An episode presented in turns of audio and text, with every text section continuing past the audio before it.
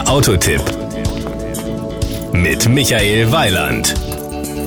Mit dem CT200H startet Lexus im Premium-Kompaktsegment eine Revolution der Stille. Der erste kompakte Fünftürer von Lexus ist gleichzeitig das erste Fahrzeug mit Vollhybridantrieb im Premium-Segment der Kompaktklasse.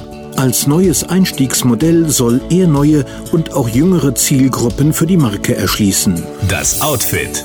Mit dem neuen CT200H hält eine Weiterentwicklung der Lexus Designsprache Elfines Einzug in das Premium-Segment der Kompaktklasse. Die markante Frontpartie und die Mischung aus langem Radstand und breiter Spur geben dem Lexus ein Gleichgewicht von Präzision und Kraft.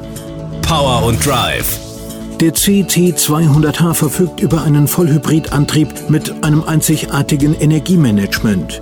Der Lexus Hybrid Drive stellt eine Systemleistung von 136 PS zur Verfügung und ist in der Lage, rockfrei und ohne Zugkraftunterbrechung in 10,3 Sekunden von 0 auf 100 km/h zu beschleunigen. Dabei begnügt sich der kompakte Lexus ausstattungsabhängig mit einem in dieser Klasse unerreicht niedrigen Durchschnittsverbrauch ab 3,8 8 Liter auf 100 Kilometer und einer CO2-Emission ab 87 Gramm pro Kilometer. Die NOx-Emissionen betragen nur 3,3 Milligramm pro Kilometer. Rußpartikel stößt der CT200 gar nicht aus. Damit unterbietet er jedes vergleichbar motorisierte Dieselfahrzeug klar. Im EV-Modus fährt der neue Lexus Vollhybrid rein elektrisch und damit völlig emissionsfrei, abhängig vom Ladezustand der Hybridbatterie bis zu zwei Kilometer weit und mit maximal 45 kmh. Die Kosten.